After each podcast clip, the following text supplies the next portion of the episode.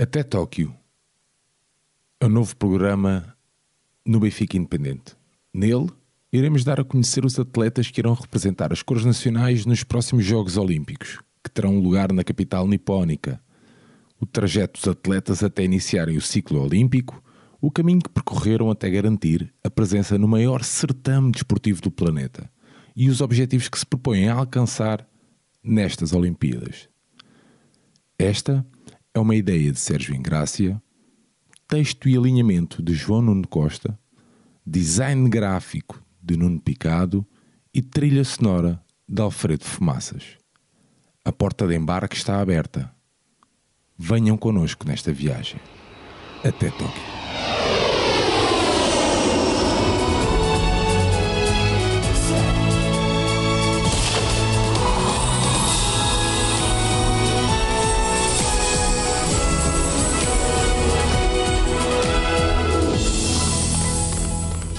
Olá a todos, sejam bem-vindos a mais um Até Tóquio, o nosso segmento que nos leva até o maior certame desportivo do planeta. Este que é o 13 episódio. Comigo, Sérgio Engrácia, tem sempre um amigo de viagem, um amigo João Nuno. Olá, João, bem-vindo.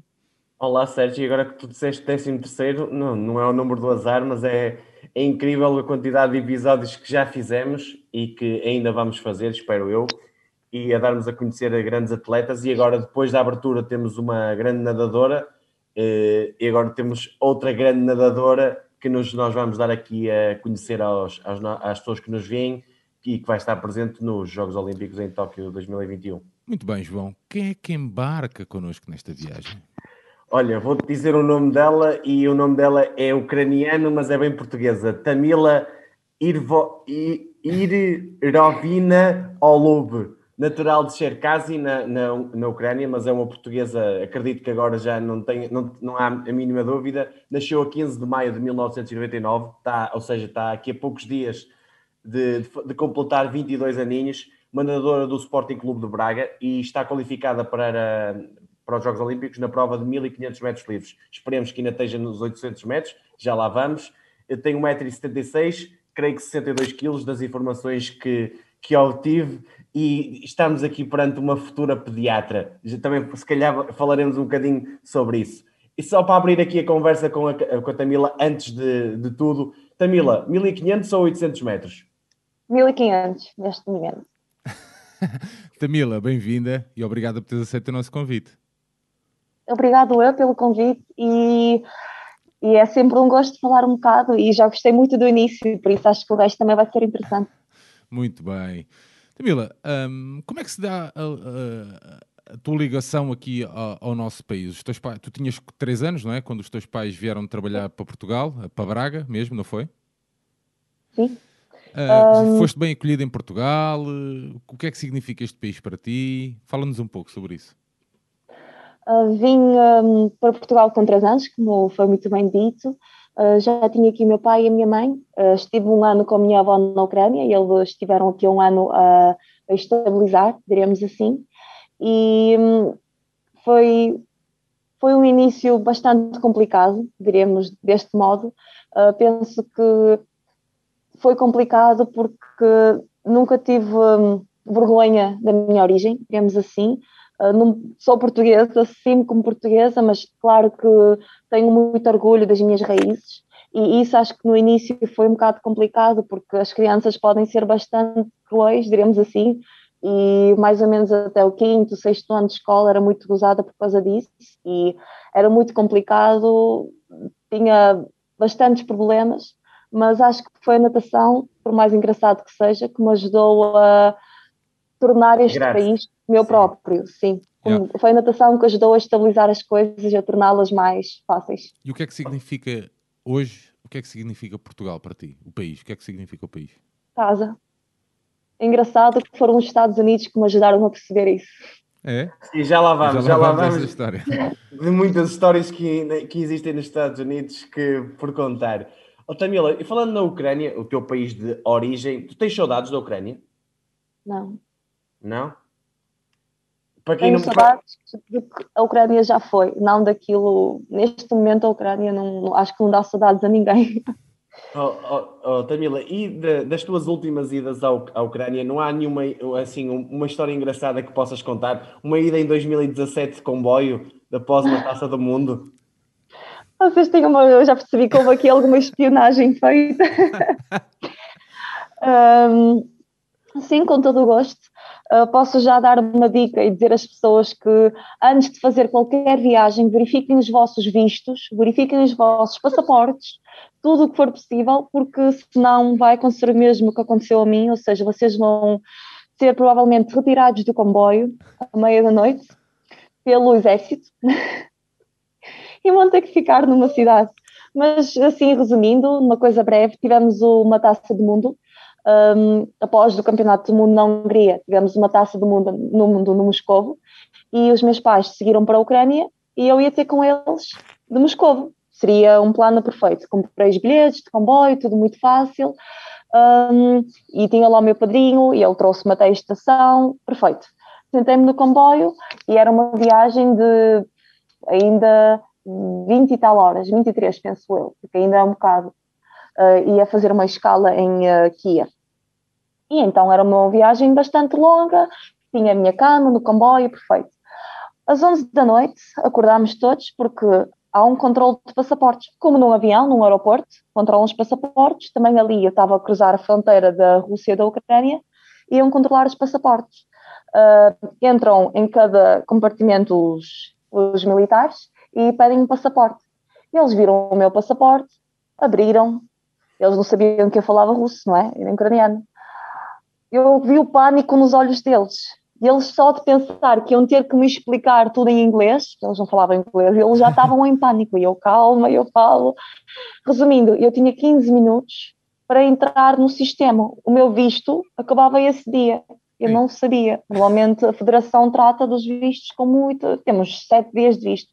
Aquela vez eram só cinco dias. Eu não me lembrei disso sequer. E só tinha até meia-noite para inserir os meus dados no programa era meia-noite menos um quarto, tentavam inserir e já não dava. Então, oficialmente, eu tentei, crugar, eu tentei passar a fronteira de forma ilegal.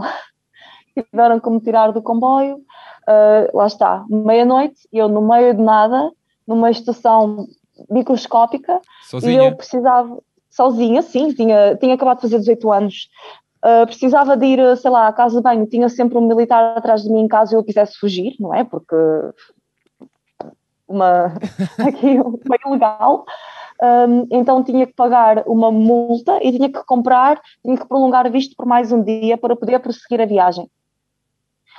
Uh, ok, prolongar visto como? Multibanco. Era sábado, ou seja, os multibancos iam estar todos fechados, os bancos iam estar todos fechados naquela cidade até segunda-feira. Pronto, e eles encontraram um multibanco que ficava no hospital não sei aonde, à meia da noite encontramos um taxista e eu, mais um militar qualquer, um pobre rapaz também não sabia o que fazer. Fomos até um hospital que parecia um lugar abandonado. Um, eles ajudaram-me a fazer as coisas. Por acaso, os, os, militares foram super simpáticos. Não posso dizer nada, foram uma simpatia, porque era algo que eles tinham mesmo que fazer. Porque se eles não me tivessem tirado de comboio, o lado da Ucrânia teria feito isso. Seria ainda mais complicado. Por isso, resumindo, lá consegui prolongar as coisas uh, e uma viagem que devia ter demorado 23 horas, demorou tipo 40. Por isso daí nunca mais nesta vida me veem andar de comboio na Ucrânia, na Rússia, onde quer que seja. Mas e, foi, foi. foi, das últimas vezes que foste à Ucrânia? Sim, sim, a, a partir daí acho, acho, que 2017 foi mesmo a última vez que fui à Ucrânia. Que viagem, incrível. Mas uh, é engraçado, na verdade. Sim, sim, é uma história para contar mais tarde. Agora já contaste, né? Tamila, e diz-me uma coisa: como é que surgiu a natação na tua vida? Uh, acho que surgiu aos seis anos, mais ou menos. Uh, tinha sempre doenças respiratórias, amigdalite ainda tenho, periodicamente. E naquela fase o médico aconselhou a minha família a experimentar natação e realmente melhorou bastante. A minha saúde melhorou imenso a partir daí. Mas a Foi senhora, assim. tua avó, estava um bocadinho contra isso ou não? Ah, claro, ela no estilo, ai, a criança vai ficar com tuberculose, vai ficar com inflamação pulmonar, ela já não respira, ainda põe no cloro. Era, era um pouco assim. E, e, e aí dá-se a tua ida para o Braga, certo? Na altura nos cadetes. Sim, sim. Como é que, como é que uh, deu isso? Nós, uh, aqui nas piscinas de Massiminos, um, tínhamos um treinador fantástico, Alcaide, e aliás todos os atletas de grandes resultados no Sporting Clube Braga, na natação, foram todos alunos dele, e ele, ainda me recordo, o primeiro treino, disse, salta para a piscina para ver o quão longe saltas. Eu era já muito alta, para a minha idade, eu soltei e já estava no meio da piscina. E ele, pronto, menina, tu não vais ficar aqui por muito mais tempo, uh, vamos seguir em frente. E realmente ele, uh, por exemplo, todos faziam seis pistas e eu fazia oito. Ou seja, ele já um, exigia um bocadinho mais de mim e foi ele que realmente insistiu com os meus pais para continuar e levar isto um bocado mais a sério. Olha, e uma história que eu também nas minhas pesquisas soube que tu, quando tu eras mais nova, não sei com que idade, era verdade que tu contavas os metros e enganavas-te muitas vezes a contar os oh, metros? Sempre. tipo, quase todas as provas. Eu era aquela, aquela menina. Estada, sim. Tive uma prova em. Uh, não Vila Preda. Ah, meu Deus, como é que se chama aquele lugar? Não é Vila Preda, Âncora, mas. Arcos de Valdevez. Estávamos nós. E era uma prova de 400 metros. A minha primeira prova na equipa principal era uma prova séria, primeiro ano de juvenil, e eu enganava-me sempre, e aquela prova era perfeita para mim, porque estavam lá as mais velhas, ou seja, eu não me tinha de preocupar, e eu nunca pensaria que eu vou ganhá-las, não é? Elas vão claro. para frente, eu nem, eu, eu, assim, eu nem vou contar, nem vou dar trabalho. Quando elas pararem, eu paro, fácil. Porque aos 400 metros eles, os árbitros não apitam nem mostram a plaquinha, tens que ter mesmo tu a contar. E nesta fase, tinha acabado de comprar aqueles óculos da Nabagi, aqueles todos estilo, Sim. toda a gente usa. Por acaso eram confortáveis. E eles ficavam super embaciados, eu não sei o que se passava. E então eu ia na pista 8, uh, eh, a mais de lado, com um tempo mais fraco, os óculos dos primeiros 25 metros ficaram embaciados brancos, não se via mesmo nada. E de repente eu ouço pernas a bater atrás de mim. E eu, fogo, elas já me deram 50 metros. E agora quando é, como é que vou saber quando é que paro? Ah, fácil. Espero até vê-las paradas na parede e sei que me faltam 50 metros. E aí paro. O que é aconteceu? Até mim, ela foi para a frente e passou estava toda a gente. eu estava à frente. Elas, como viam que eu fui à frente, deixaram de contar. Então, elas esperam que eu parasse. E eu vou esperar que elas parassem. Toda a gente, todas as oito, fizeram 50 metros a mais e eu e mais uma menina aqui ao meu lado, fizemos 100 metros a mais. e o melhor é que toda a piscina estava para, para, tipo, a mostrar assim, eu não via, só via silhuetas e eu, toda a gente a puxar por mim, deve estar a fazer alta tempo. Eu ali a sprintar e a minha mãe estava grávida com a minha irmã nessa fase e foi no dia seguinte que a minha irmã nasceu, por isso acho que também um stress, acho que foi também um stress para ela. Meu Deus. Ela, ela assim, esta rapariga já não vai dar nada de jeito, deixa-me ver se arranjo outra para não passar tantas vergonhas. Muito bom. Oh, Mas... Camila, e o que é que te faz gostar tanto da natação? Ui, nesta fase. Eu sei que tu tens fase... uma, uma, forma, uma forma de ver a natação e mesmo o desporto e a vida que tu és muito pão, pão, queijo, queijo e tu até dizes que um bocado estás saturado um bocado da natação. Tu és capaz de dizer isso. Mas o que é que te fez gostar? O que é que te fez levar, para além daqueles problemas respiratórios que falaste, hoje em dia, porquê é que tu continuas na natação? O que é que te faz gostar? Uh, hoje em dia, além do hábito, é o gosto de competir. Eu acho que sou uma pessoa bastante competitiva uh, quando estou bem psicologicamente e acho que foi isso que me ajudou muito naquela fase dos 12, 13 anos uh, quando éramos bastantes raparigas e nunca ninguém me deixava ir à frente, uh, mandava-me sempre para trás da pista, uh, tinha que nadar assim, tentar passá-las, e quando finalmente comecei a conseguir, comecei a ver que está a resultar, Uh, ganhei uma confiança muito grande. E foi outra coisa, eu a partir daí comecei a treinar sempre com os rapazes, ou seja, dava totalmente outra pica e totalmente outra, outro espírito, estar ali a treinar com o rapaz e tentar ganhar e assim. E foi isso muito que ajudou, por acaso. Acho que é, é o gosto de competir e de tentar sempre, ser sempre um bocadinho melhor. Ou seja, tu aqui, hoje em dia, Portugal, como muita gente não, deve, não conhece, mas a competitividade em Portugal, para ti, por exemplo, é fraca, tu necessitas muito de ir para provas no estrangeiro para tal essa competitividade puxar por ti, certo? Certo, certo. É Olha, e quando é que começaste a levar a sério a natação? Uh, acho que foi depois da minha primeira seleção, ou seja, a primeira prova internacional, aliás, uh, que foi na Polónia, e a primeira competição, Multination, que é aquela prova que vão mais ou menos 10 países, Sim. e já tem alguma graça. E eu lembro-me que foi a primeira prova, fui num avião, sozinha, sem os meus pais, fui por um país totalmente diferente. Foi também, eu gosto de natação muito também por causa disso, porque dá uma oportunidade de, de ver países diferentes e culturas diferentes, é algo que eu gosto imenso. E, e foi mesmo isso, essa primeira prova uh, consegui o primeiro lugar aos 800 e segundo aos 400, algo que não estava à espera. Até lembro-me que era na época de Páscoa, aniversário da minha mãe, e eu queria muito pão de ló. Aqui em casa não se come, aqui em casa não se come pão de ló. Ouvi dizer que apostaste que é... com a tua mãe alguma coisa, não foi? Apostei com a minha mãe que ela, se eu, se eu ganhasse uma medalha, ia ser um pão de ló. E a minha mãe, se tu ganhas uma medalha, até te compro dois. Então, mas vá, foi só um, por isso tive o meu pão de ló e. Olha, e Tamila, e que, quando estás debaixo de água, o que é que te passa pela cabeça? O que é que tu pensas? E na por cima tu estás nas provas, como eu já disse, estás em 1500, 800, fazes 400, acredito, mas mais 800 e 1500. O que é que te passa pela cabeça quando estás nessas provas? Uh, numa prova é assim, um, na verdade não pensas em muita coisa, estás sempre a pensar no bora, vamos lá, ora esta viragem, no início, o meu maior stress é sempre eu agora aperto os óculos de uma maneira que até me saem os olhos. O, o início mais importante é entrar na água, não sair a touca, nem sair os óculos. Desde, se, se não está tudo no sítio, perfeito. Porque 1500 metros saem logo os óculos, é a prova já está deitada para a água abaixo. Então, o meu primeira, primeira coisa é entrar bem na água, se estou a ver que está tudo bem, os óculos estão aqui, está tudo aqui, pronto, vamos em frente. e é, é escolher uma música começar bem, escolher a música, ter assim algum ritmo um, e seguir para frente. Depois, claro que é muito diferente se for, por exemplo, um campeonato nacional ou um campeonato da Europa. Num campeonato da Europa já é totalmente diferente, já estás a. Normalmente tens sempre, tens sempre a linha ao teu lado e então já estás a nadar, estás a pensar, ok, vamos tentar acelerar aqui e vamos tentar fazer ali um negativo aos 800. Ou seja, na verdade, tens muita coisa para pensar numa prova.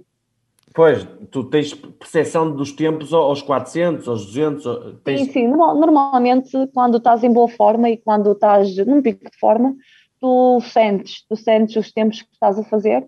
Ali, os nos 1500, o que dói muito são tipo os últimos 500. 500, 400 metros, ali já só pensas do estilo quando era mais nova, só pensava, os árbitros tocam a campainha aos últimos 100 metros. Sim, e eu só conseguia pensar, vocês não estão a ver que a criança está a sofrer, toquem uma porcaria da campainha, mandem-me embora.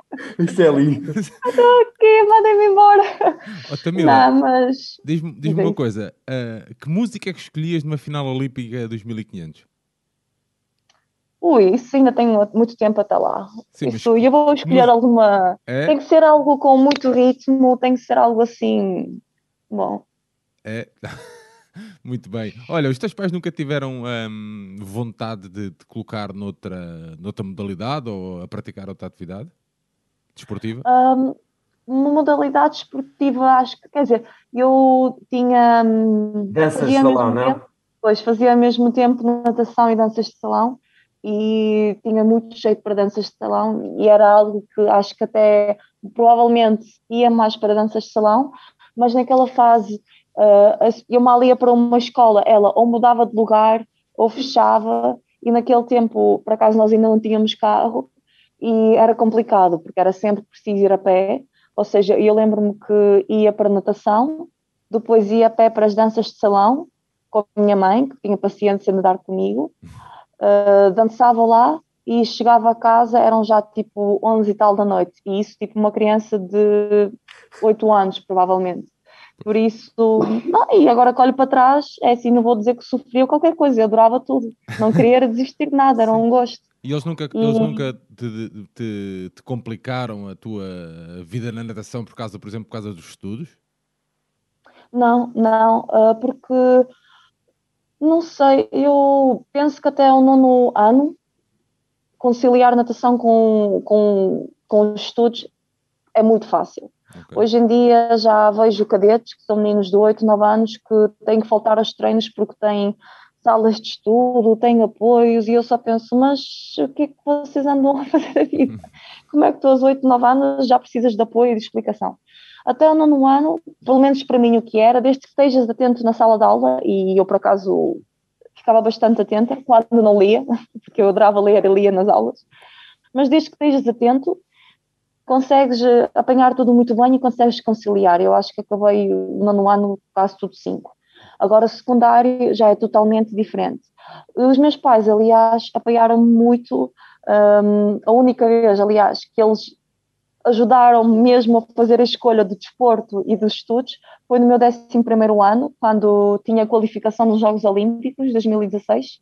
E eu falei com a minha mãe, com o meu pai, no início da época, que estava a planear com o Cameira tentar a qualificação olímpica. E eu lembro-me que os meus pais disseram: os exames tens todos os anos e podes repetir todos os anos. Jogos, Jogos Olímpicos é só de 4 em 4. 4 em 4. Por isso, se tu pensas, mais vale abdicar e se conseguiste, ótimo. Se não conseguiste, ao menos vais ter a consciência tranquila de que deste tudo e tentaste tudo. Por isso, na verdade, os meus pais sempre, sempre me souberam dizer as palavras certas. Também já vamos falar um bocadinho disso, Tamila, por causa da tua questão nos Estados Unidos, que tu viveste uma realidade e uma experiência completamente diferente, que nós queremos também aqui que abordes para as pessoas perceberem o qual é a diferença mentalidade e, e, trabalho, estudos entre Portugal e Estados Unidos, então na natação que tu és um, um dos maiores exemplos sobre isso. Mas força, Sérgio. Tamila, e, e, e, pensaste alguma vez em, em algum momento em desistir da natação? Ai, uh, pensei duas semanas atrás. Estás periodicamente a pensar. Onde, especialmente nesta fase de agora eu estou bem porque agora estamos a entrar naquele taper em que os treinos estão a ser mais curtos, uh, mas por exemplo, se, se tivessem falado comigo em janeiro ou em fevereiro ou em março, quando os treinos são duríssimos, quando as cargas são máximas, ui, tu pensas quase todos os dias, o que é que eu estou a fazer? Preciso disto? Não, e quando tiveste, um, e quando tiveste aí um problema, uma questão de saúde mais, uh, mais difícil, uh, pensaste nisso? Não? Ou não tiveste dúvidas eu, em, em, voltar à água? Por acaso, acho que foi mesmo esse momento que me ajudou a perceber que eu não ia conseguir uh, viver sem, sem isto, por mais que me queixe. acho que o momento que isso aconteceu foi no, em 2015, Uh, eu ia ter os primeiros Jogos Europeus e acho que ia lutar pelo pódio, tinha boas possibilidades. Foi em Baku, Azerbaijão. E nós fomos a um campeonato em Madrid, tipo duas, três semanas antes. E fui operada ao apêndice aí. Foi ao meio de nada, apendicite aguda, tive que ser operada. E eu recordo-me que numa fase em que provavelmente poderia pensar em desistir, em parar mais, eu ao contrário, eu fui operada, saí do hospital, já queria ir de escadas. Onde é que está a água? Onde é que está a água? já fui caminhar, já. Por isso eu fiquei mesmo assim, eu, na, na, minha cabeça não passou um único instante o pensamento em desistir. É. Ou seja, deixa-me só aqui fazer uma questão. Tamila, tu dizes isso de, entre aspas, há duas semanas apeteceu-te desistir. Tu achas que aos 20 e poucos anos que tu tens, tu, tu és uma rapariga saturada do, da alta competição? Um, um, saturada, eu não estou a dizer que estou saturada de competição. Competição é sempre agradável e é sempre engraçado e é bom. Mas eu diria o, que é mais. O que tens que fazer para estar nessa alta competição? Sim, sim, sim. Uh, acho que é uma realidade do, do nosso desporto, especialmente na natação e especialmente em Portugal. Em Portugal, é, eu tive essa comparação com os Estados Unidos, em Portugal nós temos essa mentalidade que temos que fazer, sei lá, uh, 90 km por semana para que as coisas resultem bem. Mas temos exemplos de outros países que podem fazer, por exemplo, uh, 70 e têm na mesma campeões do mundo. Nós temos essa mentalidade que temos que ter aqueles bois, aqueles puxar a carroça. Sim, sim, sim. Não, ainda temos essa mentalidade de que tem que ser mesmo assim, não fazemos trabalho típico. E isso, se calhar, também é uma coisa que falta. Olha, trabalho Vocês... típico, quando tu dizes, é trabalho específico, é isso? Sim, sim, sim. Trabalho de técnica, trabalho de força, já está a melhorar. Já não se compara. Quando eu vim para a equipa principal, estava muito pior. Mas ainda estamos a, há alguns anos comparando com, sei lá, Hungria, comparando Sim. com, sei lá, Alemanha e por aí fora. Tamila, já que estamos aqui nesta, nesta, já que abriste a porta aqui também para a parte do trabalho, para a parte dos treinos, aliás, um, para a malta que nos ouve e que, no, que, nos vê também e que não está bem a par do dia a dia de uma super atleta como tu és, uh, explica-nos como é que funciona o teu dia a dia. Acordas de manhã, vais correr, vais para a água logo, vais para o ginásio, explica-nos um pouco isso. Acordo de manhã às seis, um, tomar pequeno almoços, suplementos e por aí fora. Um, eu gosto de ir a pé para o treino de manhã. Tenho, estou a 25 minutos da piscina a pé e é uma caminhada que eu gosto mesmo de fazer. Acordo e ativo um bocado, fico mais ativa. Um, vou até a piscina a pé, uh, das 7 às 9 na água, de manhã. Uh, depois o ginásio Depende, eu antes fazia de manhã, depois do treino, agora tenho feito antes do treino da tarde, mas é uma hora de ginásio por dia, basicamente. E depois da tarde é das 6 às 9 na água.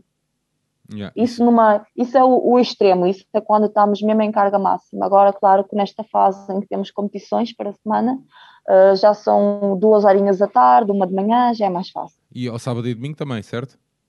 Sim, sim, sábado de manhã, duas horas, e nós já tivemos uma fase em que treinávamos domingo de manhã e, por exemplo, este ano tive muitos estágios em altitude e aí treinas igualmente sábado, domingo. Camila, e, e explica-nos, a piscina é, em, é, para, quem não, para quem não sabe, a piscina é em Braga ou, ou tens que deslocar? Uh, eu treino quase sempre em Braga, mas três vezes por semana vou à Vila Praia de Âncora, uh, que é uma piscina, temos duas pistas olímpicas lá, e é uma viagem de uma hora de ida, uma hora de volta, mas é o necessário. Nós temos uma piscina exterior em Braga, eh, mas é preciso esperar até 1 de junho para poder nadar lá fora, porque em Braga até no verão está frio, Sim. quanto mais agora. Olha, com um dia a dia, com um dia tão preenchido, sentes falta um, de fazer alguma coisa que não possas por ser uma atleta de alta competição? Achas que, te limita de alguma forma a fazer? Pá, imagina, lá, quero ir jantar com as minhas amigas ou quero ir eh, dar uma volta, seja o que for, ah, limita-te. Sim. Claro, claro, limita sempre um bocado e, por exemplo, tenho o meu aniversário este dia 15, sábado, e não vou estar em casa, vou estar o dia inteiro no aeroporto. Mas é assim, é o que eu digo sempre, quando tu decides ser atleta de alto rendimento, tu percebes e tu, entre aspas, assinas que vais ter que abdicar de certas coisas. Não podes querer ser um atleta de alto rendimento e não abdicar de nada. E honestamente, eu acho que é uma coisa que tu nem sequer pensas muito, especialmente quando és mais novo, tu nem pensas nessas coisas de abdicar, não abdicar, eh, só quando és mais velho começas se calhar a perceber. E é assim, eu também posso dizer que isso é um bocado devido ao horário, porque, por exemplo, nós acabámos o treino da tarde eh, às 9 horas da noite e no dia seguinte às 7 já tens que estar na água mas, por exemplo, se tivéssemos um horário à tarde um bocado mais cedo, acho que já conseguia, sei lá, andar de bicicleta com a minha irmã ou fazer coisa do género. Por isso, claro que abdicas, mas. mas sabes que faz por parte. gosto, não é? Claro, claro. Faz parte. Olha, Tamila, tu acabas o 12 ano, creio que em 2017, creio eu, e vais estudar para os Estados Unidos, Carolina do Norte, certo? Por que essa opção? Uh, primeiro queria melhorar. Eu sabia perfeitamente que, sei perfeitamente que os Estados Unidos é uma das potências mundiais de natação, digamos assim, e se tu queres melhorar, tens que ir treinar com os melhores. Então, ainda por cima, eu já estava a pensar em mandar alguns e-mails, mas quando, em, no meu 12 ano, em outubro, comecei eu a receber mensagens de treinadores dos Estados Unidos, eles próprios entraram em contato comigo, recebi propostas de cinco universidades uh, e tinha bolsa, sem, tipo, tinha 100% de bolsa. Quem não sabe, são 30 mil euros em propinas por ano, que é uma coisa ridícula. Não, mas é bom que fales disso para as pessoas entenderem o que é que a diferença. Sim, é uma realidade totalmente oh, diferente. Tamila, deixa-me deixa só, deixa só tirar aqui uma dúvida, eu, que eu também não, não sei bem como é que funciona. Além das propinas, é pago o alojamento e isso tudo, não é? Depende, sim. Depende, por exemplo, lá está. Se tens lá clubes da primeira divisão, da segunda, da terceira. Se queres ir para a primeira, tens que ter um nível bastante bom para, para que as para que as universidades, os colleges, estejam dispostos a pagar por 100% da propina. Ou seja, eu, para além da propina, uh, era-me pago o alojamento, era-me pago a alimentação e os manuais, isso, ou seja, eu tinha mesmo tudo, tudo pago. E além disso, nós íamos para uma competição, sei lá, em Texas, e davam-nos pocket money, davam-nos tipo 100 ou 200 dólares. Yeah. A tu gerias, não é? Mas, Geria bem. Mas, Camila, mas tavas, tu estavas a, a, falar, essa opção foi muito devido também à, à, tal competitividade de treino que tu sentias, certo? Sim. E, e também, isso é que eu gostava que também falasses, como é que tu conciliavas, tu estás, eras uma estudante de pediatria, na área de medicina, como é que tu conciliavas lá os, os estudos com, o, com a natação? Explica um bocadinho da, da experiência. Sim, sim se calhar uh, explico primeiro que uh, não era medicina, era pré-medicina. Estamos a falar dos Estados Unidos e eles lá têm, no, depois do secundário, da high school, não vais diretamente para a universidade, vais para um college. College, sim. Ou seja, depois do high school vais para o college, que são quatro anos, e depois do college conta-se outra vez a tua média e vais para uma med school, ou seja, são 10 anos, basicamente, de medicina lá, em que pagas 30 mil por ano e por aí fora. Eu estava em, em Human Biology, que é pré-medicina e tinha as aulas todas, tinha, sei lá, medical terminology e, e, por aí fora, ou seja, já tinha algumas aulas, algumas cadeiras, digamos assim, universitárias. Um, em termos de conciliação, eu tinha mesmo uma tutora controlava, por exemplo, eu encontrava-me com ela cada semana, segunda-feira, e nós durante meia hora conversávamos, uh, víamos o que eu tinha para fazer, isto era com toda a gente. Uh, planeávamos o, o, meu semestre, uh, víamos, por exemplo, se eu precisava de apoios, se eu precisava de algum. Um, conversar com algum professor para alterar datas de exame, e os professores eram impecáveis. Ou seja, eu se precisava de faltar algum exame por, por provas, sem problema, qualquer outro dia, nós ajudamos.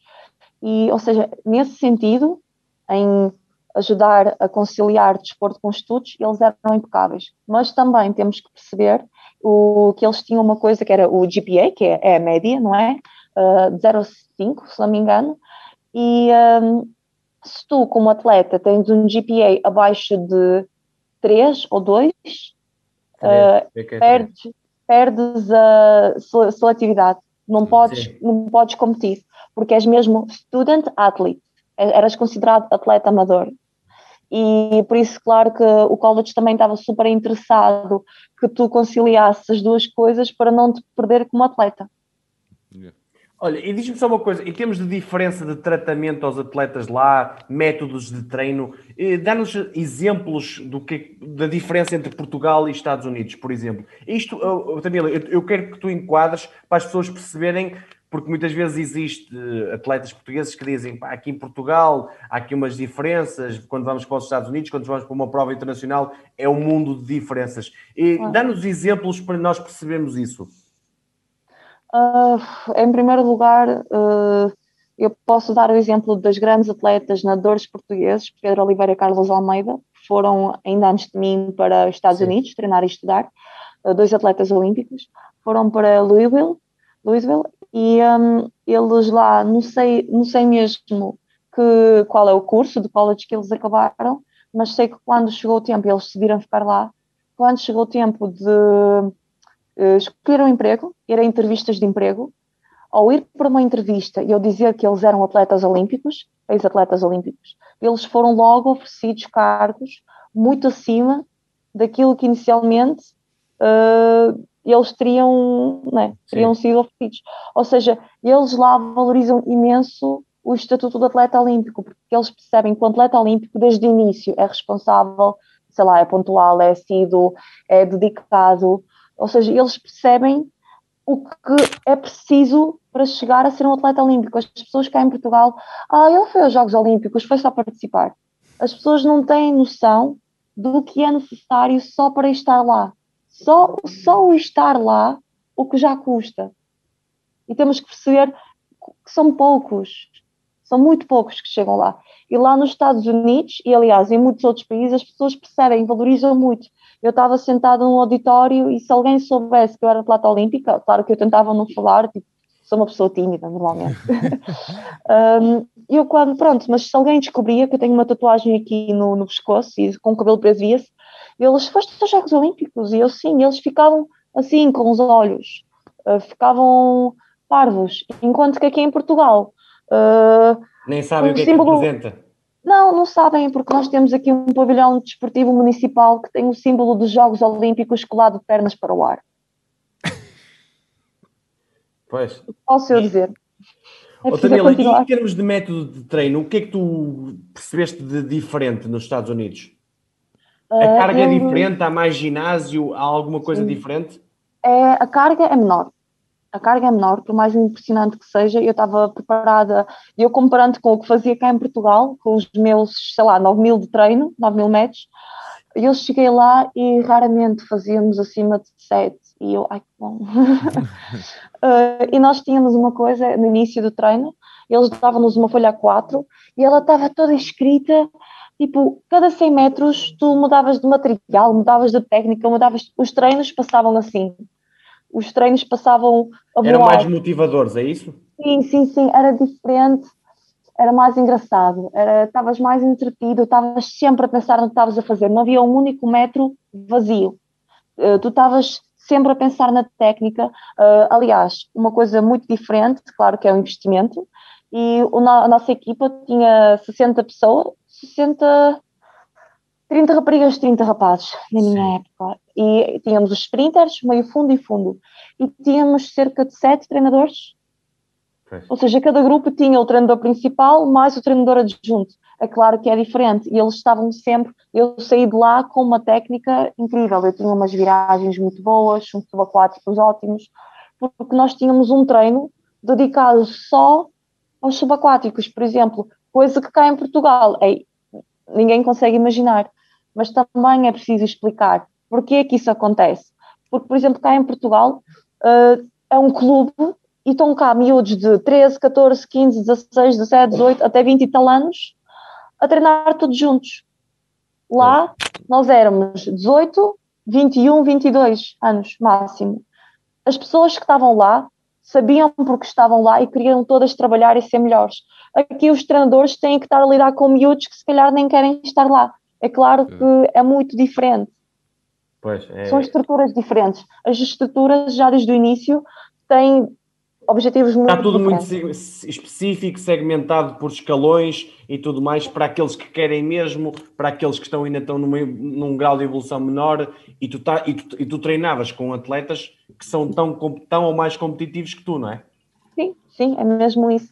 Uh, e eles lá têm algo que é, pronto, Estados Unidos desde o início, eles pensam muito na maneira de, diremos assim, fazer, fazer dinheiro, em geral. Sim eles têm sempre essa. O negócio, sim. Como fazer negócio, como criar as coisas. E, entretanto, os atletas privilegiavam bastante disso, no sentido que tínhamos totalmente todo o material, sei lá, da arena, uh, não nos preocupávamos com fatos de banhos, de fatos, toucas, óculos, qualquer coisa que precisássemos, tínhamos um armazém cheio de equipamento uh, ao nosso dispor. Onde é que aqui em Portugal alguém pode imaginar isso? Mas também lá está, o college era patrocinado pela Arena, patrocinado pela Adidas. E oh. também é preciso perceber que só durante quatro anos os atletas lá, ao fim do college acabar, desistem quase todos. Ou és o Michael Phelps e uma Katie Ledecky, ou então tu desistes, porque depois eles deixam de ter apoio, eles já não conseguem continuar. Pois, também não é assim, não é, não é o mar de rosas que muitas vezes se claro, não é? Claro, Aqui Nem... em Portugal o pessoal continua porque nunca teve apoio então nem sabe o que é, então siga. Não tem outra, outras, outro mundo, não é? Claro. Olha, em termos dos Estados Unidos, eu sei de algumas histórias tuas, ou sei, tu, acho que tu podes contar, do ambiente fora piscina. Era, é verdade que tu fazias jantares lá, tradicionais de cada país? Ou podes-nos contar um bocadinho como é que eram é, esses jantares, ou a experiência dos Estados Unidos fora da piscina? Era engraçado, nós tínhamos um grupo por mais que dávamos todos muito bem, mas o nosso grupo dos europeus era o grupo dos europeus, claramente. Eh, era eu, era um, um rapaz da Itália, uh, Suécia, Israel, Grécia, por aí, Dinamarca, ou seja, ainda éramos alguns, sim. E nós dávamos sempre um bocadinho mais, sempre a mentalidade diferente. E é muito engraçado porque nós íamos para casa em dezembro, durante uma semaninha, se tanto, e voltávamos. E então, logo no primeiro ano, fomos todos para casa, voltámos, combinámos fazer um jantar. O queijo lá, eh, eu tinha saudades de um, apetecia-me queijo, e eu trouxe assim uma, uma bola de queijo de Dom Pedro. Sim. Eu, eu vou para o jantar, trouxe para eles provarem. Trago eu a minha bola de Dom Pedro, o rapaz da Landa trouxe o Gouda, o italiano trouxe o Parmigiano Reggiano, e por aí fora, cada um trouxe o seu queijo. Era por aí. E sim, e depois fazia, claro, cada um fazia, o rapaz da Itália, nós sempre que íamos lá jantar, o Giovanni, fazia sempre carbonara, fazia, nós, sempre, nós queríamos partilhar um pouco da nossa cultura e nós quando tínhamos jantares na casa do nosso treinador principal, que fazíamos isso bastantes vezes, uh, e eu trazia sempre qualquer coisa, porque acho que é um bocado a cultura russa-ucraniana, nunca vou para, para, nenhum lado, lá, para um jantar com as mãos vazias. Então eu fiz baba de camelo, fiz, eles amaram, eles não sabiam o que, que era, e eles, oh meu Deus, como é que Imagina, tu fizeste? Eu tinha várias horas de trabalho, coisa mais fácil do mundo. E Havia um espírito muito familiar, não é? Então... Sim, sim, muito. Uh, fazíamos muitas atividades em conjunto, fora, fora da piscina. E ainda mantens uh, contato com eles? Sim, sim, sim, com todos. Os, os, os pessoal da Europa é ótimo porque nos campeonatos da Europa, do mundo, eu vejo-os sempre. Uh, o resto já é mais complicado, mas eu já lhes disse: se vocês quiserem passar férias, venham, eu dou-vos o maior carinho que puder. O povo português é receptivo. Sim, claro. Fiz uma publicidade a Portugal do turismo. Qualquer pessoa que eu conhecia era tipo Portugal, um país muito bonito. Mostrava fotos, já tinha fotos descarregadas, era é isto. Por isso, se o turismo de Portugal aumentou naqueles anos, eu contribuí. Camila ao Lobo é, é culpada. Camila, e qual é, qual é o traço da tua personalidade que, que davas a uma jovem que pretende se ingrar na natação? Ui, vontade de. Uh, aliás, como é que eu hei de dizer? Vontade de aprender mais com os outros. Nunca, nunca pensar que sabes tudo. As pessoas pensam que quando chegam a um nível, eu sei tudo, não quero saber da opinião de ninguém. Errado, muito errado. Uh, eu só melhorei e só cheguei onde estou porque tive aquelas seleções em que eu andava super mal e eu tinha, era a pessoa que tinha a pior técnica, de longe, nadava tipo cão. e então, naquelas seleções havia treinadores de Sporting, Benfica, Algés, por aí fora. Sim. E eles paravam-me quase cada 10 metros e a dizer, respira assim, faz assim, faz assim. E eu, eles sabem mais do que eu, por isso, claro que eu vou aprender e, e vou usar aquilo. E é uma coisa que eu tenho, tento sempre manter, até hoje em dia Oh, Tamila, alguém... e, se, e, se, eu te perguntasse se tens boa técnica hoje em dia, tu dizes que sim ou não? A crawl sim, a resto não. Mas achas que ainda podes melhorar mais? A crawl posso melhorar muito os subaquáticos ainda, as viragens também. O nado de crawl uh, acho que estou bastante bem, é só pensar em manter a braçada longa e ser eficiente. Agora todos os outros estilos tenho muito para andar, mas também eu não treino o resto. Eu sou preguiçosa e só faço crawl. Olha, Tamila, e se tivesses que. E qual é o teu maior defeito? Assim aqui. Defeito? Não tenho, estou a brincar. Uh, ui, tenho tantos. Uh, penso demasiado. No, eles nos Estados Unidos até disseram um termo overthinking. Tu, tu estás sempre overthinking, porque. A cabeça está sempre a, trabalhar.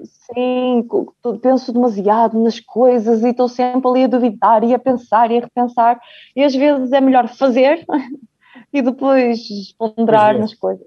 E acho que é esse um bocado o meu defeito e às vezes um bocado de falta de confiança. No início, especialmente, é o que eu digo, eu não teria chegado nem metade do caminho se não tivesse sido os meus pais, porque no início toda a gente me ganhava, todas as raparigas aqui dos regionais, eu era sempre a última, mas eles diziam, pronto, tenta ganhar aquela, tenta ganhar aquela, e eles davam-me sempre essa confiança. O lembro, sim, sim. Sim, e por isso acho que hoje em dia ainda tenho um bocadinho disso, já muito pouco, mas às vezes é um bocadinho falta de confiança. Olha, Tamila, e já agora, tu és acompanhada por algum psicólogo? Por acaso, psicólogo não. E não sentes falta disso? Neste momento sinto. Neste momento acho que sinto um bocado. Uh, eu tenho aquela coisa que eu não sei, acho que não, não, me sinto muito bem. Acho que as pessoas todas têm tantos problemas que tento não pôr os meus problemas em cima de alguém. Por isso, para mim, é um bocado fora de natural. Mas não és acompanhada porquê? Por tua opção ou porque o Sim, clube não, não te dá? Não, senti muito necessidade. Ah, sim, eu tenho algumas quebras, diremos assim, durante o ano em que posso, sei lá, chegar a casa a chorar. Mas choro e passa-me. Por isso não sinto que seja assim algo muito, muito sério, é uma coisa normal. Penso que qualquer pessoa que esteja a trabalhar para um objetivo muito grande, a meio do caminho tem momentos em que é um bocado, em que a pessoa está um bocado mais frágil e. Mas partilhas com os teus pais esses, esses momentos ou não? Sim, sim, são eles que maturam, coitado. Oh, oh, Tamila, e já agora, consideras-te uma atleta profissional em Portugal? Claro. Não, eu pergunto-te isto porquê? Porque a questão das condições, às vezes, eu sei ah, que... Da minha parte, eu considero-me super profissional, sim, mas claro que é assim, estamos a falar de um país onde tudo o que não é futebol chamam-se modalidades amadoras, o que já em si é ofensivo, na minha opinião. Porque modalidades e amadoras. Amadoras é o, sei lá, é o fitness, amadoras é hidroginástica, amadoras é isso, modalidades amadoras. Mas tu sentes nome... muita, muito falta de apoios? Eu, eu, quando falo apoios não falo só financeiros, falo de financeiros e não só. Uh, nesta fase, eu posso dizer que o Comitê Olímpico apoia muito. Uh, o Sporting Clube Braga, neste momento, tem, tem, um contrato com eles e, e estamos a trabalhar e está a melhorar bastante. Ainda temos muito para andar, mas posso dizer que eles, coitados, têm que lidar comigo, mas acho que as coisas estão a mudar para melhor. E um, neste momento não posso queixar. Se podia estar melhor, podia. Se merecia condições melhores, merecia. Mas tendo em conta que há pessoas que nem metade têm daquilo que eu tenho. Ok, está percebido e é bom que digas isso porque as pessoas têm que perceber o, a tua, tudo o que envolve o teu contexto competitivo, porque às vezes os resultados também dependem muito dessas condições, não dependem só dessas, mas claro. é um fator essencial para isso. Olha, Sim. em termos de natação, tu és uma especialista, já disseste aqui, de crawl, que é o, o, a questão dos livres. E, e eu pergunto-te isto, porque tenho a certa curiosidade sempre, porquê que foste para as distâncias mais longas? Porquê que, por exemplo, não fazes, ou nunca foste para os 100, 200 metros? Porquê que nunca foste para aí? Masoquismo. É tudo que posso dizer. Masoquismo puro. Não sei, porque é assim, nós temos que perceber que em Portugal não há escola de sprinters.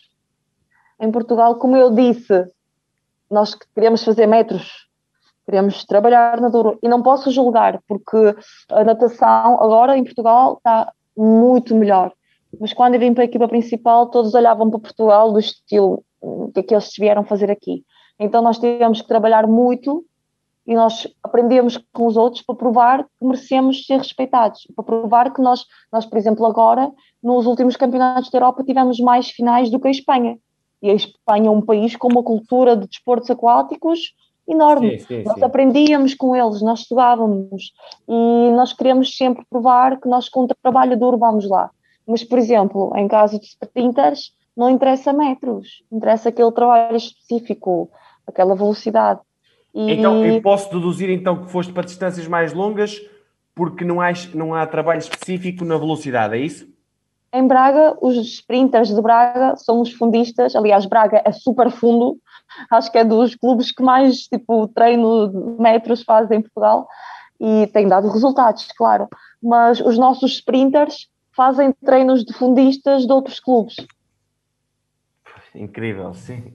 E olha uma coisa, eh, Tamila, quando vais às provas internacionais, tu olhas muito para as tuas adversárias no sentido de aprender com elas? Sim, sim, sempre. A técnica, acaso... olhas muito para elas? e tem um treinador que é espetacular nesse sentido, somos muito parecidos. Ele não tem vergonha nenhuma. Ele, por exemplo, a italiana, Simona Quadarella, ele dá-se super bem com o treinador dela, sem vergonha, foi falar com ele, perguntou-lhe algumas técnicas, algumas, alguns métodos, e eu, por exemplo, neste momento uh, tenho feito vários treinos da Mireia Belmonte, tenho feito exercícios, ou seja, se há pessoas que se é para evoluir, gostam de partilhar, é? claro, Claro, claro, e por que não aproveitar se as pessoas estão dispostas a ajudar? Olha, em, temos, entrando aqui um bocadinho mais na competição, se tivesses que eleger um top 3 das tuas melhores provas da carreira, quais é que dirias? uh, posso dizer o, claramente o Campeonato da Europa Júnior 1500. Uh, 2016. O, sim, Campeonato da Europa de Glasgow 2018, acho que também foram os 1500. Consegui dar uma volta ali à prova que nem eu estava à espera. Uh, tive um em sétima, não foi? Sim, mas tive um início muito, muito. Foi na eliminatória. Uh, tive um início super fraco e ali a meio, onde eu já pensei que não ia dar mais, não sei como ganhei forças e psicologicamente foi valeu muito. E uma terceira, é preciso pensar um bocado, honestamente nem sei, provavelmente. Troféu Cidade de Barcelona, não? Uh, estava a pensar nessa, mas eu até se calhar diria a prova de em que fiz o mínimo para os Jogos Olímpicos, ou seja, os 800, em 2016 uh, em Coimbra, em que nadei quase a prova toda sozinha e tive a Diana no início, que ajudou muito, mas de resto foi quase a prova toda sozinha, 800 metros e consegui e fiz e nem, nem eu estava a quando foste para o Rio, certo? Já lá vamos também um bocadinho falar sobre o Rio. Uh, Tamila, e essa prova que tu conquistas os, os mínimos para aqui para, para, para os 1500 em Tóquio, onde fazes, creio que 16, 20, 51, que é o teu recorde pessoal, certo? Tu e bateste aí os mínimos, creio que por 12 segundos ou, ou mais até, os mínimos são 16,30 à volta. Diz-me só uma coisa, tu achas que este 16,20, tu, tu em treino sentes que podes valer 16,15, 16,10 ou, ou é algo que já atingiste muito, está muito perto do teu limite? Uh, eu já há quatro anos sinto que vai, vai, porque já não melhoro substancialmente os meus tempos uh, até porque distâncias longas é mais fácil melhorar os tempos. Pois. E já não melhoro assim de grande forma, melhorei esse tempo em 2019, mas foi umas décimas. E eu sinto que, que tenho um valor muito superior a isso, simplesmente não tem saído. E porquê uh, que não tem saído? eu acho que ano passado Uh, nós fizemos um estágio em Fão Romeu em que fazíamos 100 km por semana, eu e o meu colega, a Paula, nadar. Na verdade, foi ainda pior do que soa. Imaginem, e agora foi ainda pior do que vocês conseguem imaginar. Foi, foi muito doloroso. E eu ali estava a andar super bem e viemos, tivemos aqui uma prova em carga, correu muito bem e eu acho que aí podia ter feito bons resultados. Ou seja, acho que é falta de oportunidade, acho que não, não calhou o dia certo e o momento certo, não é? Há sempre alguma coisinha a falhar, por isso eu agora quero mesmo aproveitar estas provas, esta época, porque sinto que este trabalho todo que estou a fazer tem que render. Tem, Achas tem que, que é possível abaixo de 16 ou não? Abaixo de 16? Eu neste momento queria muito abaixo do 16, 10. Ok. Abaixo dos 16 não quero estar a pensar porque já aprendi com o tempo que é melhor pensar num passo de cada vez. Passo de cada vez, exato e uh, pôr assim logo parece inalcançável. É melhor Sim. ir aos poucos e pensar Porque abaixo dos 16 normalmente diz que já é praticamente final olímpica, não? Uma coisa assim. Ui, final, a final olímpica garantida, abaixo dos 16. Pronto, é, é, é, mais ou menos por aí. Olha, eu vi numa entrevista que tu disseste, e já falaste aqui isto, que existe muito falta, muita falta, a expressão é esta, há muita falta de informação sobre a natação em Portugal. E o que eu te, o que eu te pergunto um bocadinho sobre isto é que muitos nadadores chegam aos Jogos Olímpicos e dizem: Ah, o meu objetivo é bater um recorde nacional. Ah, o meu objetivo é uma meia final, são os 16 melhores. E, eu, e há uma pergunta que aquelas pessoas que estão mais por fora da modalidade perguntam que é: o que é que falta ao nadador português para chegar a uma final mundial e olímpica? História. Cultura de natação. Uh, é, é, o que eu já disse. Eu quando vim para. Eu estou na seleção absoluta desde os 16 anos. Eu, desde muito novinha, não sei como calhou, mas eu tenho ido sempre com o pessoal mais velho participar. Eu acho que a primeira prova, assim, com, que, que fui com os atletas absolutos, foi em Luxemburgo, eu tinha 15 anos, e notava-se, como eu já disse, notava-se essa diferença. Uh, nós ainda estamos uns 15 anos atrasados relativamente a outros países. Enquanto que eles, naquele tempo, já tinham ginásio, já tinham, já tinham condições, já tinham tudo, Nós cá, natação, é.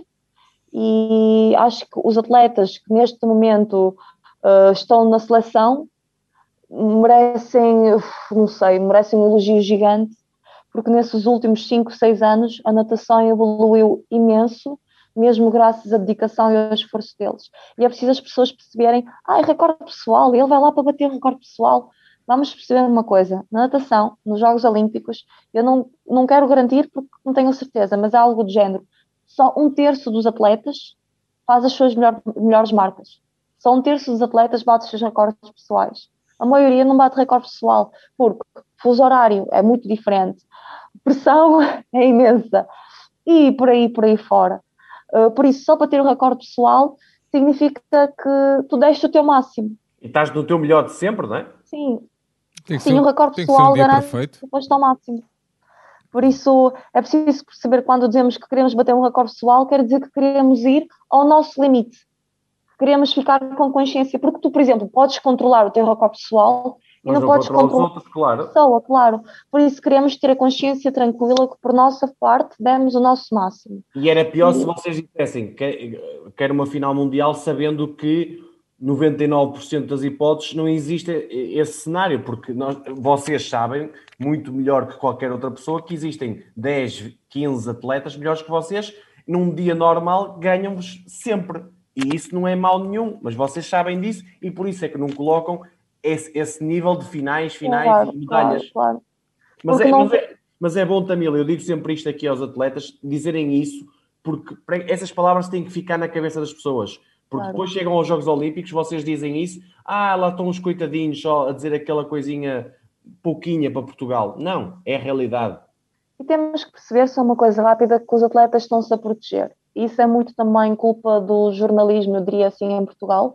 E há pessoas que já têm mais noção, por exemplo, na bola, acho que é Miguel Candeias uh, tem noção, tem, tem feito um trabalho incrível para dar o informação, sim. sim, informação relativamente à natação.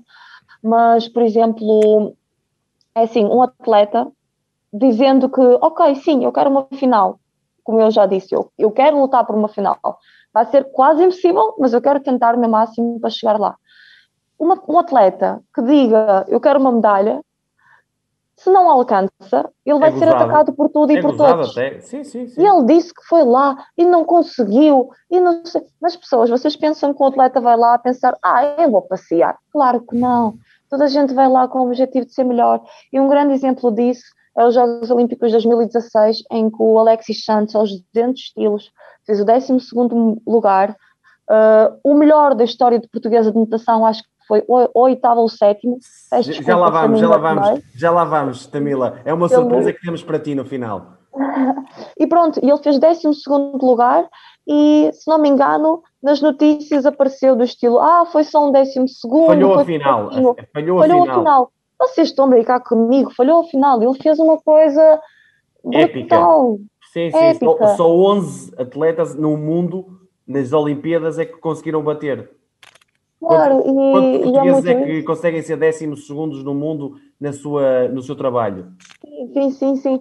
E uh, eu tive uns Jogos Olímpicos, vou ser honesta, uh, muito duros porque estava muito gasto fisicamente. Eu não, não estava a fazer pico de forma para os Jogos Olímpicos, eu fiz todo o meu pico de forma para os Europeus Júnior, porque até abdiquei dos meus Europeus Absolutos, porque sabíamos que era a oportunidade de fazer medalha. Consegui as duas medalhas, já não acontecia há 12 anos em Portugal, e, e eu cheguei aos Jogos Olímpicos destruída. Nós tentámos fazer um pico de forma, eu acho que é das vezes que mais cansada tive na minha vida, estava muito cansada mesmo. Sim, tu foste aos Jogos Olímpicos, íamos falar um bocadinho sobre isso, no Rio, eh, tu foste aos Jogos Olímpicos um bocadinho de surpresa, tu foste a mais, sim, mais sim, jovem sim, da delegação claro. portuguesa, tinhas 17 claro. anos, certo? É uma e, coisa... E fiz, claro, e fiz só, o tempo. A força, desculpa. Oh, Tamila, só enquadrando aí então, já que pegaste no, no Rio, como é que foi a experiência do Rio? E diz uma coisa, aquilo foi um sonho concretizado? Foi, foi, foi. Trabalhei muito esse ano. Eu entrava em cada treino, entrava na água como se fosse o último treino. Eu lembro-me que fazia treinos ridículos que agora olho para trás e eu, como é que tu aguentaste isso? Um, ainda há treinos que eu fico a olhar para trás e eu fico mesmo impressionada comigo mesma, porque queria, queria, queria imenso estar lá. E consegui. porque o objetivo lá era estar lá, conseguir a participação, o que já é muito complicado. E eu fui lá sem pressão, disseram-me: o objetivo cumpriste, conseguiste a qualificação, sem pressão, participar para ganhar experiência para uma próxima vez. Tamila, convém enquadrares que tu tinhas 17 anos. Eu sei que ah. na natação há atletas com 14 e 15 anos até a irem, mas 17 anos, eras a mais jovem de toda a delegação portuguesa e mesmo assim foste 24 nos 800 Sim. metros livres no Rio. Por isso é, é um resultado salutar só a tua presença lá, não é? Não, eu, na verdade, estou habituada porque nós já sempre tivemos os Olímpicos da Juventude, Europeus da Juventude, eu ia sempre a essas provas e calhava sempre, tu só podes ir a essas provas uma vez, porque é tipo uma vez em dois anos, uma vez em quatro anos, e calhava-me sempre eu ser a mais nova, tipo, sempre. Acho que não houve uma única vez que eu não fosse a mais nova. Por isso eu já nem levo isso como uma coisa que penso muito, até porque tu, a partir de, do momento em que estás na equipa principal, tu competes sempre com o pessoal mais velho.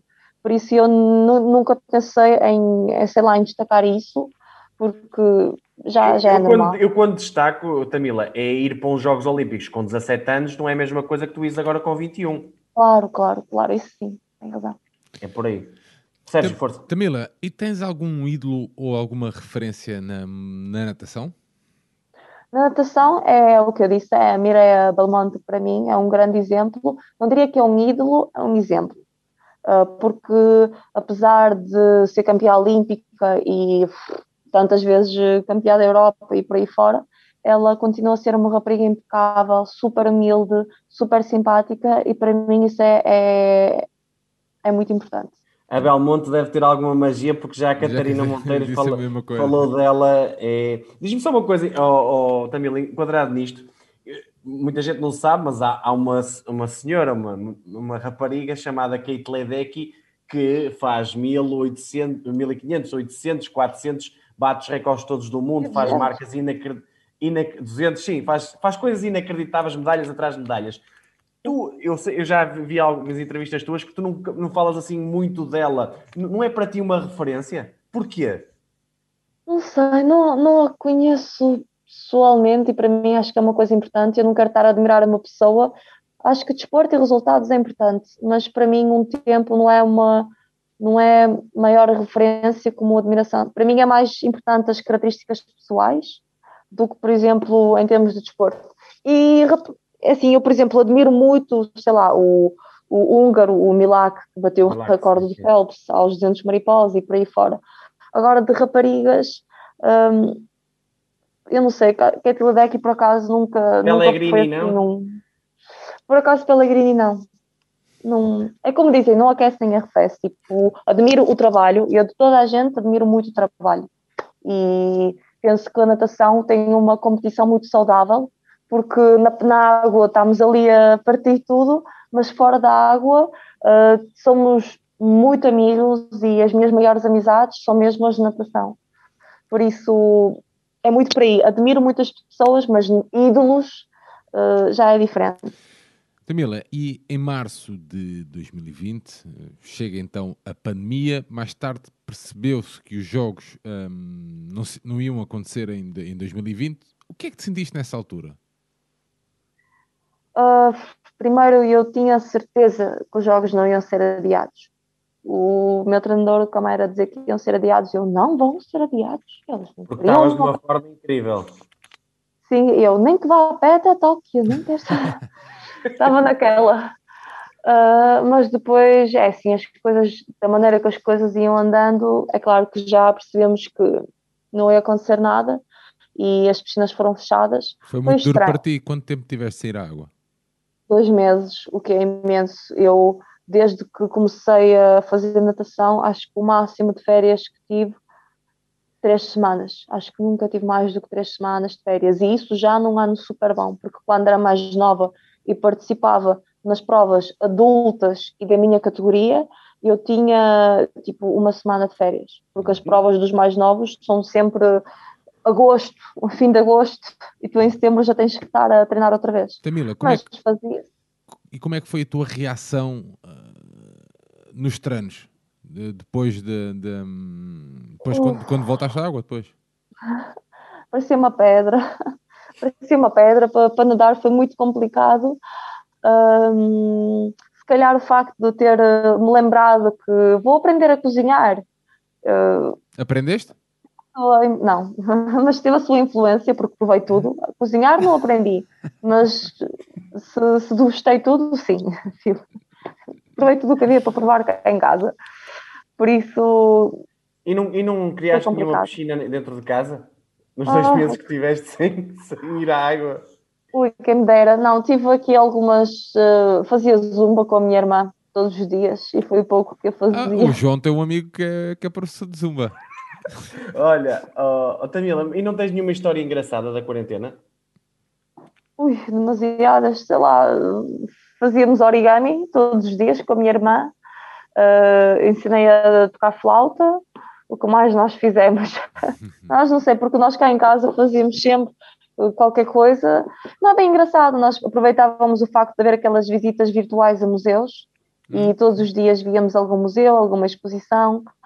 Um, mais engraçado, barra triste, é agora quando as escolas fecharam outra vez em fevereiro e aí a minha irmã não tinha nem escola, nem treinos, ou seja, ia dormir a meia-noite e tal, o que não devia acontecer, ok? É. Então eu venho do treino às 10, das 9 até, até chegar a casa já são 10, chego aqui às 10, ela ainda está a dormir.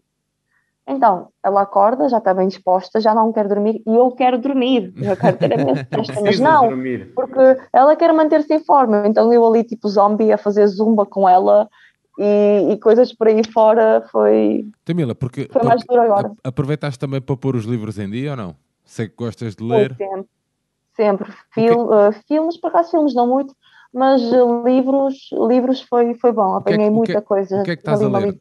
O que é que estás a ler uh, neste momento? Neste momento, neste momento comecei a ler as histórias de Alhambra, por acaso.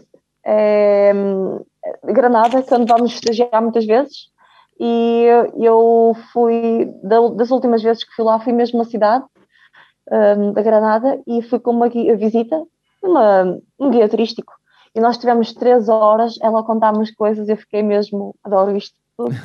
E ela disse-me que há mesmo um livro que foi o turismo, quando começou a aparecer o turismo, 1920, 1900, foi quando o turismo começou a aparecer como uma área, e houve esse senhor americano, acho que era diplomata até, que veio até Granada e que anotou todas as lendas, todas as histórias, e por acaso estou a ler isto, que nem é muito normal, que eu costumo ter mais literatura, sei lá... Agatha mais... Christie, por exemplo? Adoro, adoro. Acho que já li tudo o que havia para ler dela. Já, já Olha, Olha, e, e tens, tens, desculpa, João, há algum doce típico lá em Granada? Não. Doce típico? Uh, ui, agora até tenho que pensar. Certeza que há, mas eu não. E de certeza que provaste? prefiro, não, por acaso não provei. Eu prefiro não saber, que assim não tenho vontade de provar. Doce típico. Às vezes é melhor assim. Então, qual é o doce típico português? Tu... Eu adoro. Sim. Baba de camelo. Todos. Eu tudo que é, tudo que é açúcar. Mas baba de camelo adoro. Adoro, sei lá, aquele pão de ló, de ovar, ovos moles. Uh, eu outro dia tive uma discussão com uma outra rapariga de natação e lembrámos-nos mais de, lá, mais de 40 sobremesas por aí fora. Olha, Gosto do bolo rei. Eu conheço tantas pessoas, mesmo portuguesas, que odeiam bolo rei. Eu amo bolo rei. Quando chega o Natal, eu eu, eu fui a pé até Arminho depois de um treino que é tipo, quem sabe cá de Braga é tipo 50 minutos a caminhar para ir comprar Sim. o bolo rei quente. Digo, ah, ok. Olha, Tamila, antes de irmos um bocadinho para aí, para essa questão fora da, do âmbito da, da, natação, é uma pergunta que te vou fazer muito até aos Jogos Olímpicos, obviamente, mas quais são os teus objetivos reais para Tóquio 2021? Recorde pessoal. Era, tal como disse, era o objetivo máximo era uma final olímpica, ficava muito feliz. O objetivo realista é top 16. Top 16 eu tenho a certeza que devo conseguir, com os treinos que estou a fazer, tudo correndo bem, top 16 faço. Mas vou lutar por uma final, vou dar o meu melhor. Claro. Hum, yeah. Olha, e, e, o que é que significa para ti o, o teu treinador, o Luís Cameira? Significa muito, significa muito. É uma pessoa que conhece-me nos dias bons, nos dias maus, e já me conhece demasiado bem. Por isso, é uma pessoa que passou comigo por muita coisa e até somos parecidos. adoramos os dois essas caminhadas, essas visitas, sempre que vamos a uma prova internacional, quando podemos, aproveitamos para visitar qualquer coisa e, e é bom ter uma pessoa assim que te conhece dessa maneira. Tu achas que és uma nadadora difícil para ele? Não, ele não se pode queixar. Há pessoal muito mais chato que eu. Não, eu, claro, não, eu quando digo difícil é as tuas mudanças de humor, que já percebi que és uma pessoa, não digo instável, mas és uma pessoa com, pronto, eh, tem Sim. muitas mudanças e isso deve ser difícil claro. para gerir tanto do outro lado como treinador, não é? Na verdade, eu sou muito fácil. Eu, quando o meu corpo está a responder, eu basta estar a treinar bem, eu estou sempre feliz. Eu, nesta fase, estou a fazer treinos muito bons agora e eu estou sempre bem disposta. Eu, para mim, tudo o que eu quero é realmente ter bons tempos e bons treinos. Desde que isso aconteça, eu estou sempre bem disposta. Agora, claro que quando tu queres andar e o teu corpo não está a responder, claro que estás zangado e, e por aí fora. Tamila, um, estamos então aqui a chegar ao final da nossa conversa. Não sei antes de perguntar quais são as tuas próximas escalas na viagem até Tóquio, ou seja, uh, onde é que os portugueses te podem ver? Quais são as próximas provas?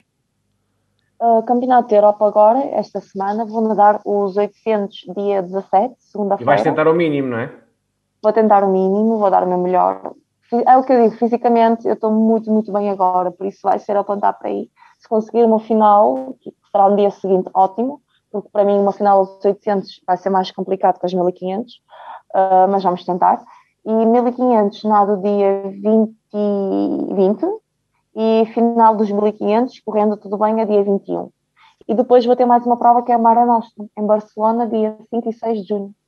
Antes dos Jogos Olímpicos, é isso? Oh, Tamília, diz-me só uma coisa, aqui pela questão do 800, 1500 não, é, não te prejudica aos 1500 e aos 800? Na mesma competição? Não, não, porque é, é o que eu disse, há, há, dois dias, há dois dias de descanso, de intervalo. Mesmo e... assim não, não é prejudicial a um bom resultado? Não, porque até acho que era a pior, se eu nadasse só os 1500 seria pior, porque assim os 800 dá para tirar aquele nervosismo, entre aspas, antes dos 1500, dá para sentir a água, dá para sentir a competição, porque temos que perceber que vai ser um europeu muito atípico. As pessoas já não têm provas grandes e importantes há tanto há tempo, tempo que acho que vai ser assim algo um bocado estranho para toda a gente, por isso vai ser bom para sentir aquele ritmo competitivo mais uma vez. Só a última perguntinha antes da nossa surpresa, Tamila. Tu ouvi dizer que tu és uma amante de história e arte, certo?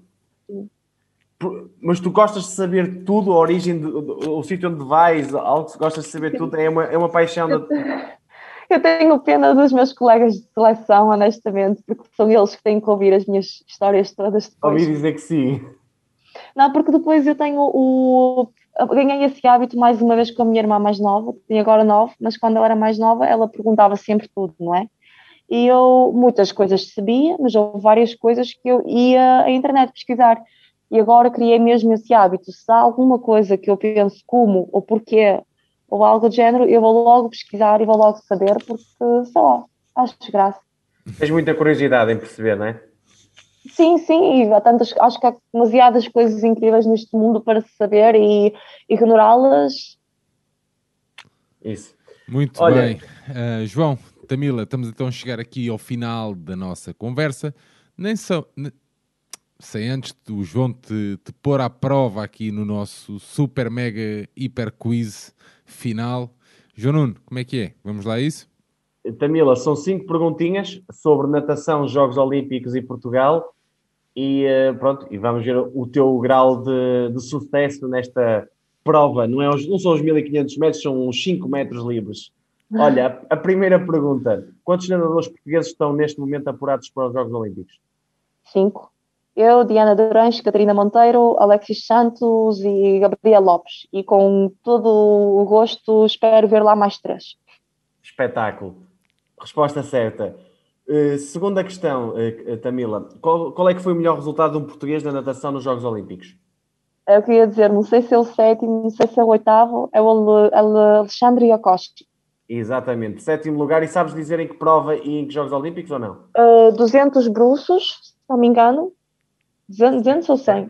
200? 200 bruços e que prova? É assim, digo já, foi antes de 2000. que 2000 foi. 2000 foi. Até, não, 2004 foi, foi, foi Atenas, 2000 foi Sydney.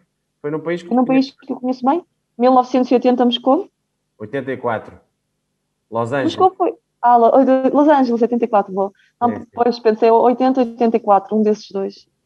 Foi com 2,20,69, que hoje em dia é um tempo.